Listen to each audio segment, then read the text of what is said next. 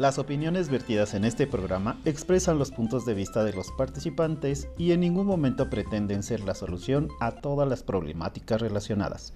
Queda a discreción de los escuchas el tomar sus propias decisiones.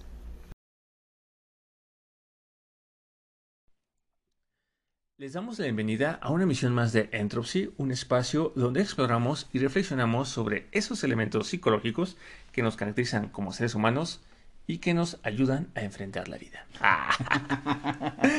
Hola Fede. No pregunto cómo estás porque sé que estás muy feliz. Sí, cual lombriz decimos en México.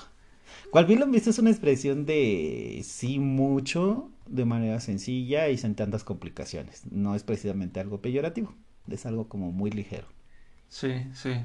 Sí, la verdad es que no sé dónde la de dónde viene esa frase, pero bueno. o sea, es que estamos muy felices. ¿Y, ¿Y por qué estamos felices? Pues porque ya estamos a unos días de Navidad, ¿no? Sí. Y de, de, del cierre de año. Tú, pensando ahorita en el tema del cierre de año, ¿tú planteas objetivos? Fíjate que te decía de manera de los, mis objetivos personales ya empezaron a andar, los hago en septiembre y trato de que despeguen en octubre, así que noviembre y diciembre son como empezar a poner los primeros pasos. O sea, pero, ya, ya vienes en camino. pero mis proyectos de tomarme unas vacaciones, playa, sol y eso empiezan en diciembre. Así de, ah, tengo dos pesos, ¿para dónde me alcanza? Muy bien, así que qué rico. Así que no, pues bueno, ¿no? Yo yo de mi parte sí a lo largo de este mes he ido estableciendo como qué objetivos tendría para el próximo año y los voy anotando y fíjate que es una práctica que ya llevo haciendo como cinco años porque me permite, de hecho hasta me grabo, ¿sabes? Y este, digo, Iván, los objetivos de este año son, ¿no?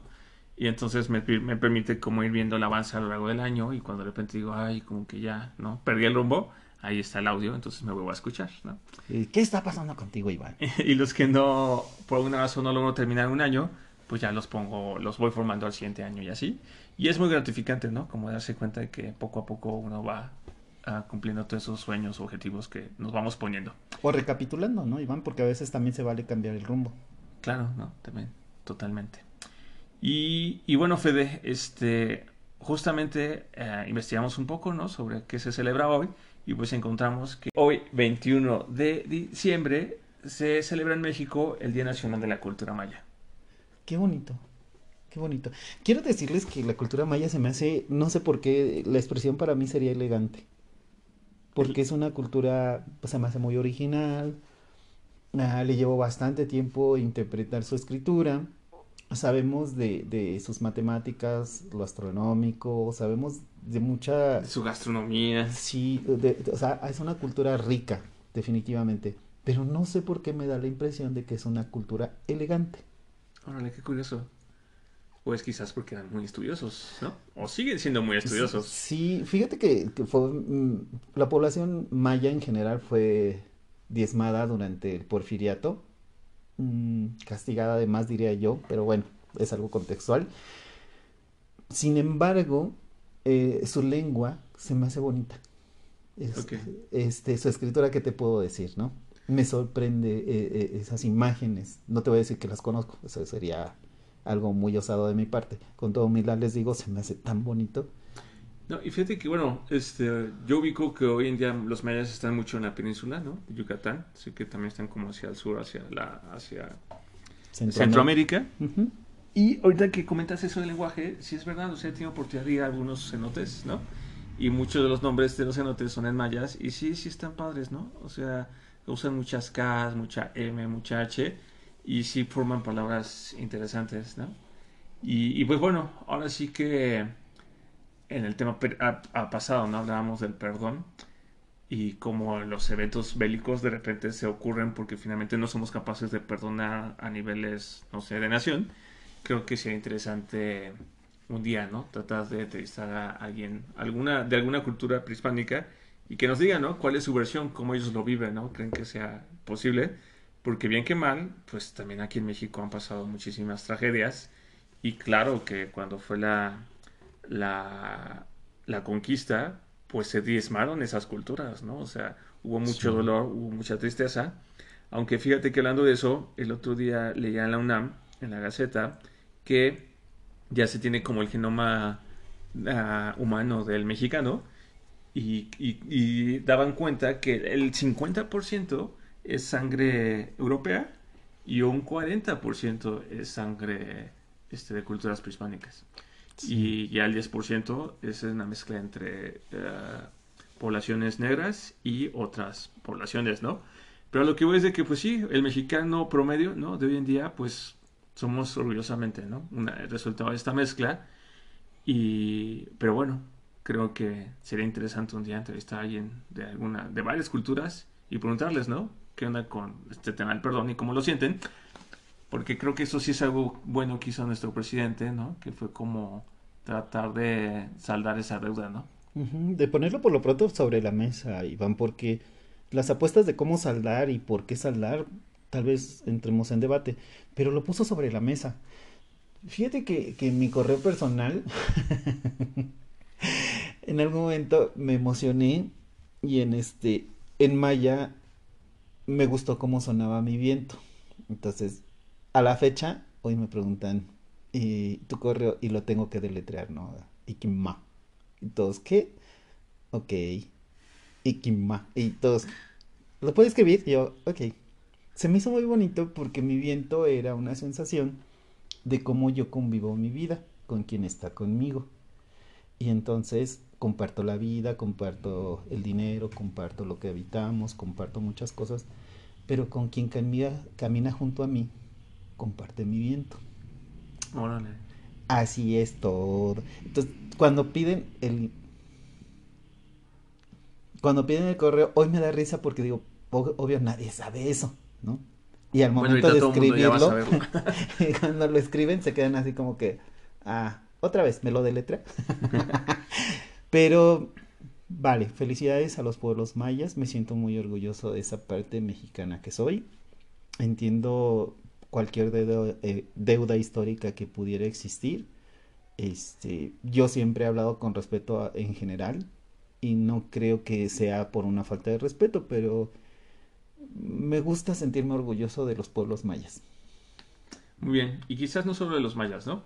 También de todas las otras culturas que hoy en día ah, tenemos en México. Pero hoy es el día. Sí, sí, es el día, ¿no?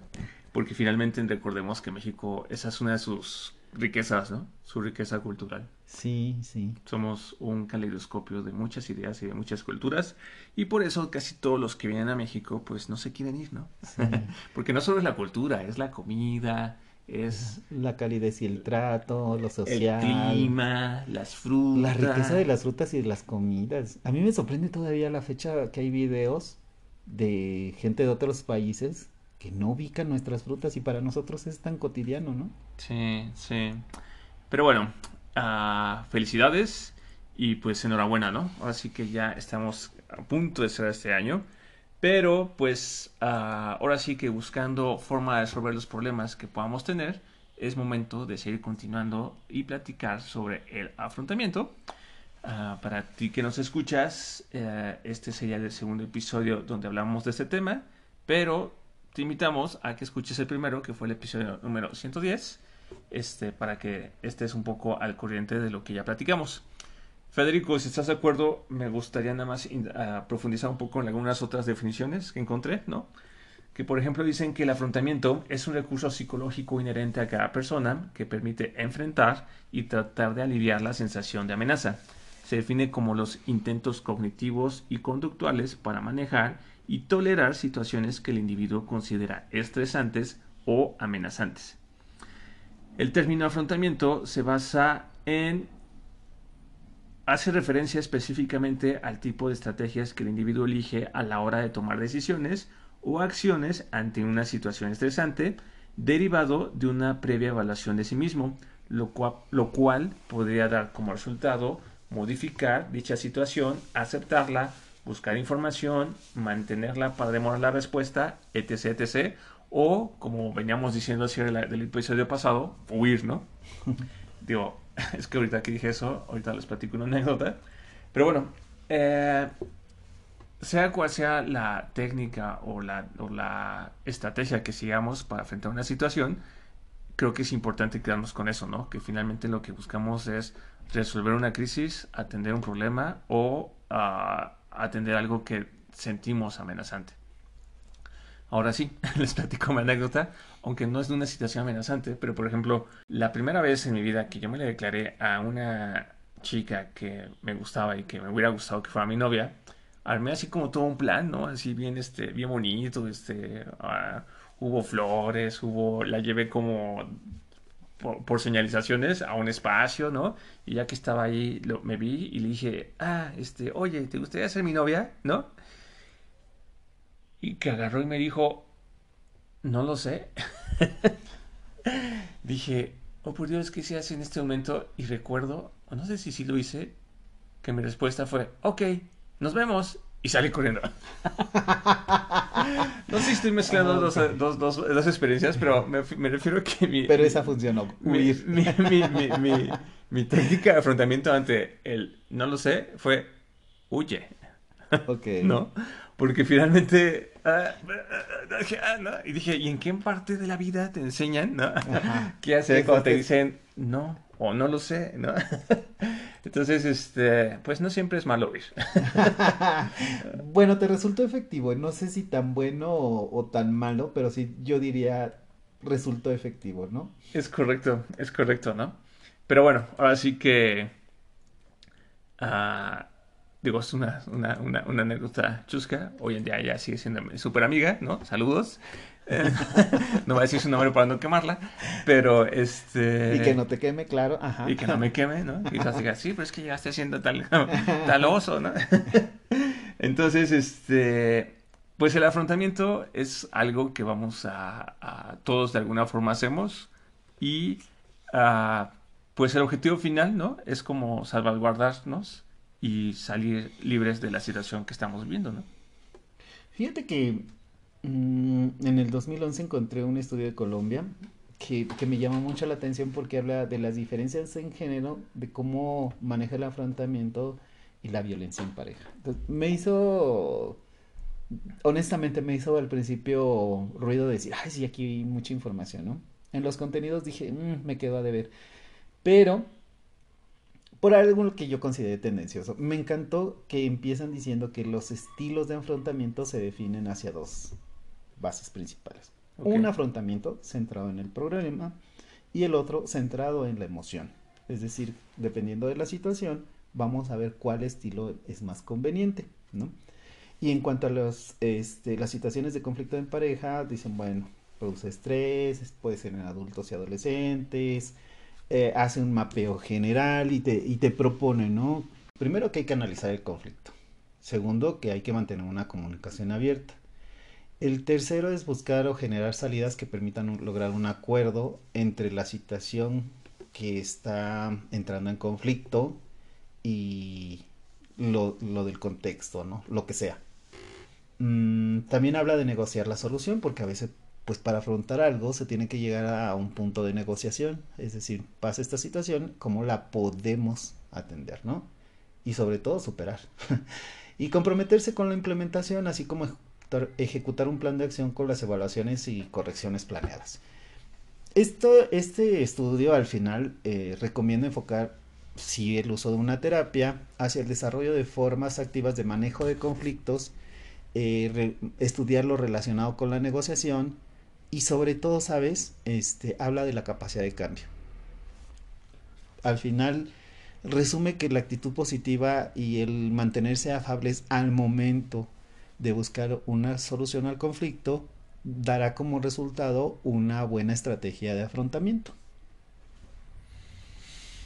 Es decir, que entonces resolver los problemas en pareja no es tan fácil. este, bueno, el estudio dice que sí. Todo depende de la técnica de afrontamiento. Pero bueno, fíjate que retomando ahorita esto que dices y que el estudio ah, mencionaba tipos de afrontamiento, me gustaría también aclarar, ¿no? Que dos de los grandes tipos de clasificaciones del afrontamiento hablan justamente del centrado en problemas o centrado en las emociones, ¿no? Por una parte, el que es centrado en problemas, ah, su función principal es la, es la, resolución de problemas, ¿no? Y esto implica el manejo de las demandas tanto internas como ambientales, las cuales se observan como amenaza por desequilibrar la relación que tiene el individuo con su entorno, ¿no? La resolución de problemas va a darse con la modificación de situaciones problemáticas o la suma de recursos que neutralicen los efectos negativos de la situación. Las estrategias centradas en problemas se dividen en afrontamiento activo o demorado. El primero alude a uno de los pasos activos para intentar modificar las situaciones o disminuir sus efectos. Y el segundo es percibido como una respuesta funcional y necesaria que busca el momento adecuado para actuar, actuar, es decir, no de forma prematura. En cuanto al tipo de afrontamiento centrado en emociones, su función principal es la regulación de emociones que puedan influir en, el impulso de transformar el malestar y controlar los estados de ánimo del individuo derivados de la situación estresante que viven.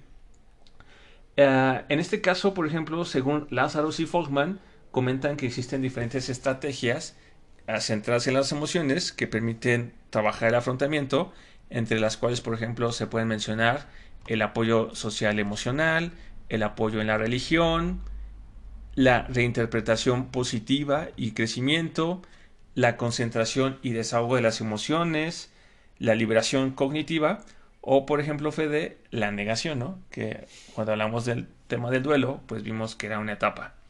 El afrontamiento centrado de las emociones tiene como objetivo gestionar las emociones inadecuadas que se vinculan, donde se desarrolla un conjunto de respuestas como la negación, la evitación, la autofocalización negativa y el pensamiento rumiante. Creo que sea, cualquier, sea de los tipos de afrontamiento que una persona haga uso, lo interesante es que hablemos de los dos temas, ¿sabes? O sea, no solo tratar de resolver de forma lógica o, física el problema, sino también la parte emocional, que a veces creo que es la que nos juega en contra. Y en el caso de, como lo, mencioné, creo que el mismo duelo a veces sí implica, ¿no? Hacer uso de alguna técnica de enfrentamiento para poder avanzar y darle, darle rienda suelta, ¿no? A la técnica. Al duelo. ok. Fíjate que es, que hablar de estrategias de afrontamiento mm, da para revisar qué hay en el contexto y qué hay en las habilidades sociales, en las posibilidades emocionales, el nivel de comunicación, la expresividad, ¿no? hay gente que dicen, sabes que necesitas afrontarlo y para afrontarlo lo mejor es que, que lo platiques y las, las habilidades orales pues, no son las más desarrolladas en esa persona. Y entonces, cuando alguien recibe esa indicación y sabe que son precisamente sus puntos más débiles, no son sus fortalezas, muchas veces la estructura cognitiva te dice, entonces no hay afrontamiento, ¿no? Cuando hacemos una intervención en terapia tratamos de buscar cuál es eh, pues, eh, la clave neural para afrontar un problema. Pero también hacemos una revisión dentro de las, del inventario de habilidades y posibilidades en la persona. Si no es alguien que se dé la, expresión oral, bueno, pues a lo mejor lo, hacemos que lo haga de expresión escrita. Incluso recuerdo que alguna vez alguien haciendo estrategias de afrontamiento grupal, es decir, dándole algunas técnicas a un grupo, este, les decía, a ver, escríbelo primero, ¿no? Ya lo escribiste, sí, ahora léelo en voz alta. Y sí, sí, sí, dilo, o sea, dilo, exprésalo, ¿no? Y si hay algo, alguna idea que al estar leyendo dices, ah, me faltó decir esto, sin conflicto ni problema, dilo o explícalo incluso si quieres y sientes que no se queda. Y entonces ya venía la expresión oral, ¿sabes? Y les ayudaba a afrontar. Yo creo que es importante, Iván, que entender claro que el estímulo en sí mismo no es el estresor. la parte estresante la experimenta quien le da esa valoración, ¿no? Sí, sí, y, bueno, ahorita hemos estado mencionando mucho el tema del estrés, ¿no? O sea, ah, creo que es que, ¿sabes? Quizás es lo único en lo que no estoy de acuerdo con la palabra afrontamiento, ¿no? Es que es afrontar y al menos en mi contexto, afrontar siento que es como pelear, como, como, como que hay una, esta, esta, esta, parte bélica, ¿no? Es que vas a afrontarte a, ¿no? Y ahorita hemos mencionado el estrés Y entonces, ¿mi enemigo quién es? Es el estrés, ¿no?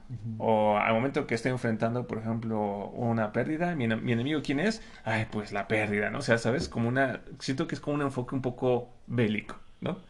Entonces, pero bueno, independientemente de esto que, que estoy sintiendo, uh, cuando hablamos de estrés, pues recordemos que el estrés es... Tiene dos caras, ¿no? O sea, está el estrés y el estrés como negativo.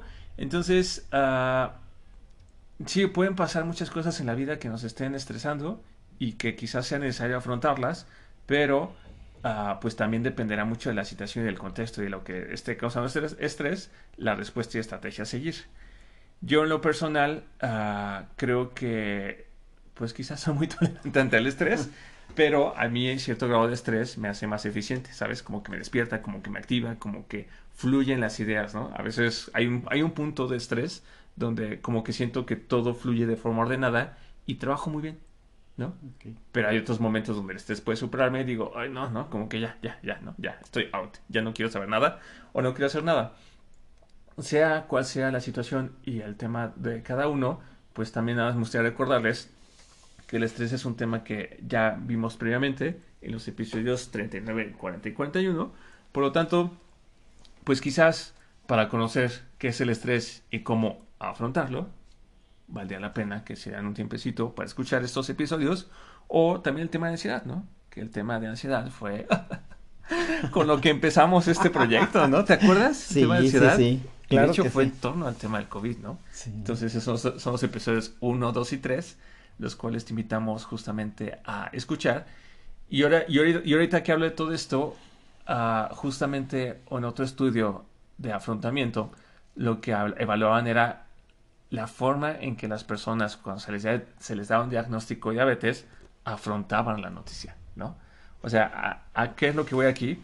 Que el afrontamiento no solamente tiene que ser cuando hay un problema o cuando hay un desbordamiento emocional o contra alguien o contra una cosa, ¿no? O sea, en este caso, en estos estudios, lo que decían es, es que cuando una persona recibe una noticia, no sé, de una enfermedad fuerte o degenerativa o crónica, en este caso diabetes o un cáncer, pues las personas también en ese instante cuando se afrontan tienen que tomar una decisión. Ahorita me acordé, por ejemplo, que en el café de intervención en crisis, nuestro invitado, el doctor Alberto, él decía es que a veces los hospitales en México no están capacitados para poder dar malas noticias a las personas y pues a veces las personas no toman las mejores decisiones, ¿no? Creo que platicó que una persona ahí trató de, de, terminar con esa situación de forma un poco uh, fuerte. Entonces, en este estudio sobre la diabetes decían que finalmente demuestran que ante el diagnóstico las personas presentan un afrontamiento centrado en el problema, pero que los pacientes que tuvieron un menor grado de ansiedad, ¿no? Ante una noticia así, fue cuando trabajaron un afrontamiento activo o de aproximaciones, de tal forma que cuando se les dio el diagnóstico tuvieron una mejor respuesta y una mayor adherencia a su tratamiento, ¿no? Es decir, que en este estudio lo que dicen es que si uno tiene que dar un diagnóstico fuerte a alguien, que lo mejor es hacerlo poco a poco, ¿no? Y no llegar de un día para otro y decir, ah, sí, sabe que es que ya es diabético y a partir de ahora todo el resto de su vida tiene que inyectarse insulina, ¿no? O lo que sea. Entonces, uh, aquí justamente hablan del tema de aproximaciones sucesivas. Y el tema de aproximaciones sucesivas es una técnica muy utilizada en psicología y también hablamos de ello cuando hablamos de ansiedad, ¿no? O el tema de los, este, ay, se fue la palabra. De las fobias, ¿no? ¿Cómo puedes ir superando una fobia? Ah, pues una de las formas es a través de aproximaciones sucesivas, ¿no? De hecho, si mal no recuerdo, les platiqué que tenía fobia al océano. Y un día me lancé y fue así que, ah, guardias, ¿no? ya, ya, dos minutos es suficiente. El tema con todo esto, ¿no? Creo, Federico, es que es importante que tú que nos escuchas consideres que tú tienes derecho a estar bien, ¿no? A vivir tranquila, a vivir tranquilo, a vivir plenamente. Y si en algún punto te encuentras que estás viendo una situación que te incomoda, que te desagrada, que, que no te hace sentir bien, que ya sea en la casa, en el trabajo, con los amigos, en el camino a la, a la escuela, ¿no? Que te des cuenta que es una situación que quizás requiere de un grado de afrontamiento. Y que tiene un tiempo, una temporalidad. No hay una situación que tenga un gran periodo de tiempo el evento en sí, en la vida. O sea, algo te puede pasar, puedes tener un conflicto, puedes tener una situación, se genera un problema, hay algo que ver hacia la situación y hay algo que ver hacia las emociones. Pero si haces un poco de distancia, puedes ver la temporalidad, ¿no? De, de aquí empezó y cuándo o cómo puede terminar. Y a eso te puede ayudar a obtener alguna estrategia de afrontamiento.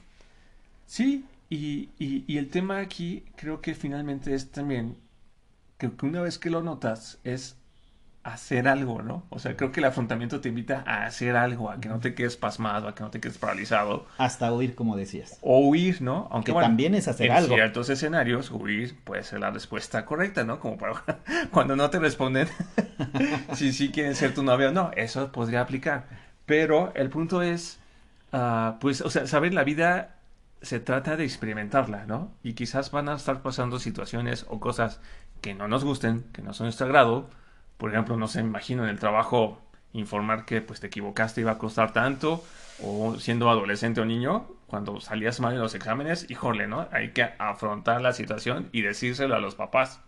O sea, en lugar de evitarlo y dejar que los papás se descubran al final en la firma de boletas o que ya reprobaste, no, o sea, hay un punto, bueno, al menos así fíjate que es como yo lo veo, es hay un punto donde vale la pena hablarlo ya lo antes posible y en compañía, en conjunto, con regaño o sin regaño, resolverlo.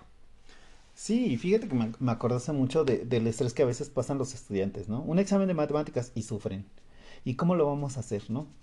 Estudiando, no estudiando, este, preparándome un día antes, preparándome muchos días antes, la jarra de café que decimos una noche antes, o sea, cada quien va dimensionando un estilo de afrontamiento y lo va avanzando y en la técnica y en la metodología a veces varían los alcances, ¿no? De decir, híjole, pues aunque sea con seis, pero voy a pasar este examen, ¿no?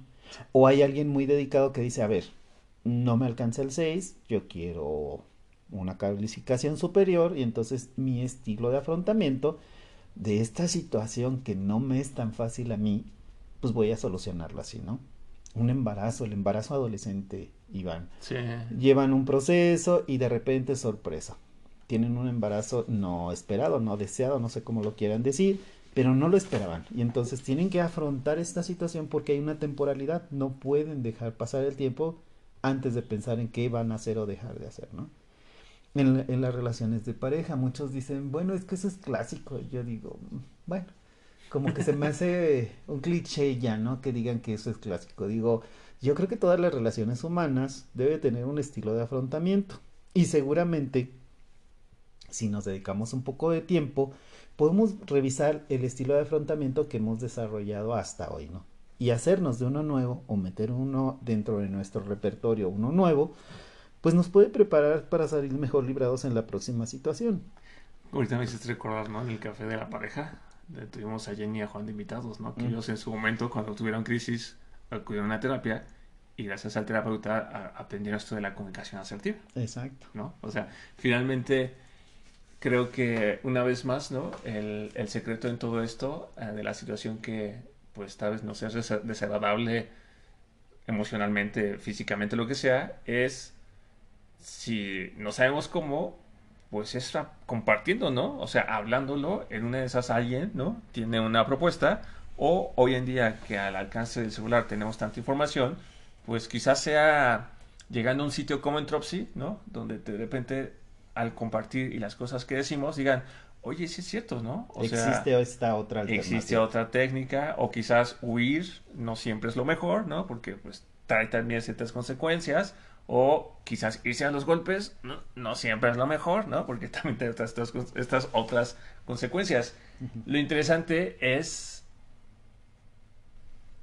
no quedarnos paralizados y es actuar, ¿no? O sea, es hacer algo. Fíjate que ahorita hiciste que me acordara de un entrenador. No he dicho nada en lo deportivo en, los últimos capítulos. Tengo que decir algo. muy bien, muy bien. Este, Tienes que afrontarlo. Sí, lo voy a afrontar. In, this moment.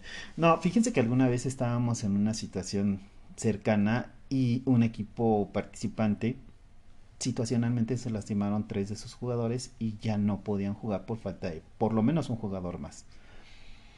Y recuerdo que el entrenador, que ya era una persona mayor, que tenía dificultad de movilidad, dijo, ¿es una categoría abierta? Sí. ¿Es una emergencia? Sí. ¿Hay algún problema si me meto a la cancha? Y todos, ¿cómo? ¿Puedo o no puedo? Pues no hay nada que lo prohíba, entonces está permitido. Perfecto, voy para adentro, ¿no? El entrenador se metió, participó y quedaron, sí, en un lugar decente, pero no el mejor lugar, ¿no? Y alguien que estaba cercano, que ya me había conocido hace muchos años, tuvo una cirugía de rodilla. Y yo salí del hospital, imagínense, el miércoles o jueves. Pero era muy cercano al fin de semana. Y el domingo siguiente, mi equipo jugaba la final.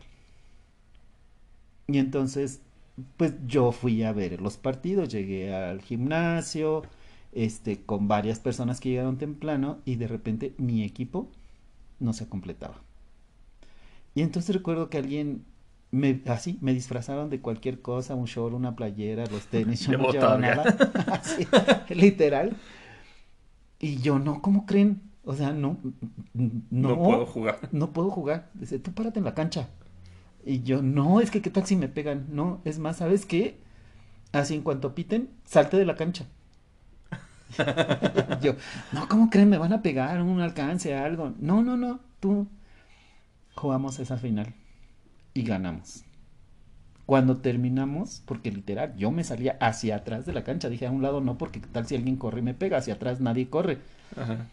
Yo recuerdo que así sacaban y yo me iba caminando así despacito, ya saben, cojeando, medio rezando mi pierna, súper despacio, y ya me, me, salía de la jugada de la cancha de cualquier campo que yo consideraba que, que pudiera estar en riesgo, ¿no? Sí.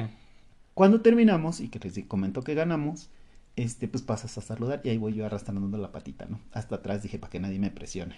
Dame la mano y en eso el capitán del otro equipo me dice, ¿qué te pasó? Le digo, pues estoy operado. Y te metiste a jugar, le digo, ¿no se dieron cuenta que todo el tiempo apenas pitaba el árbitro y yo me salía y me iba para atrás?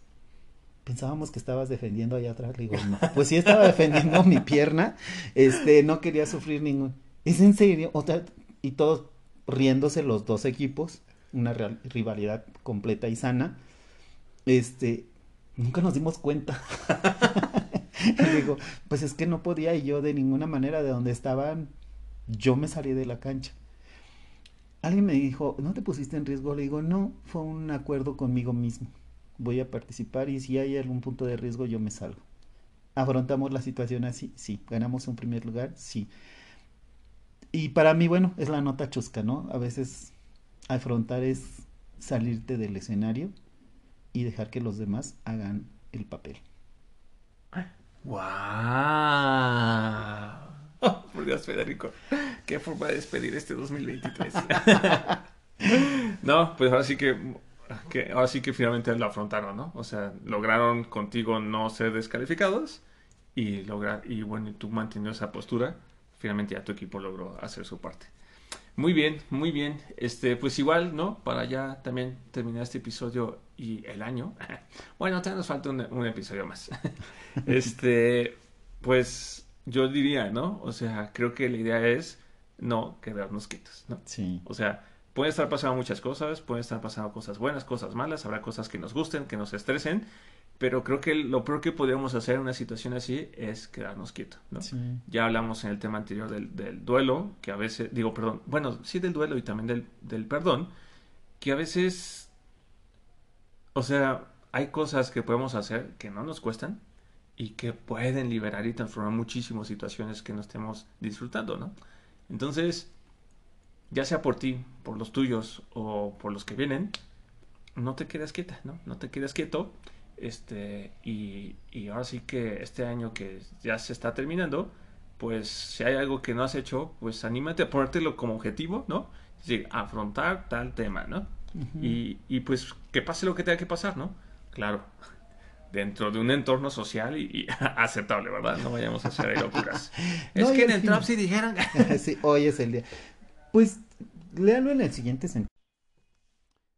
Pues como bien dices Iván, intentar algo, considerando que nuevas situaciones requieren nuevas alternativas de respuesta, podemos probar o tratar una nueva forma de afrontar esas cosas tan diferentes que pueden dejarnos pensando que pueden estarnos molestando en las emociones, que pueden resultar incómodas, pero yo creo que si podemos eh, intentar algo distinto para afrontar las situaciones, al final podemos estar muy orgullosos de lo que logremos.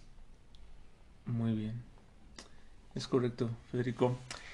Y finalizamos esta emisión llena de ideas y comentarios propios y de diferentes líneas de investigación, confiando que en casa ayudarán a, a, crear una nueva forma de conocimiento que les ayude en la etapa en la que se encuentren.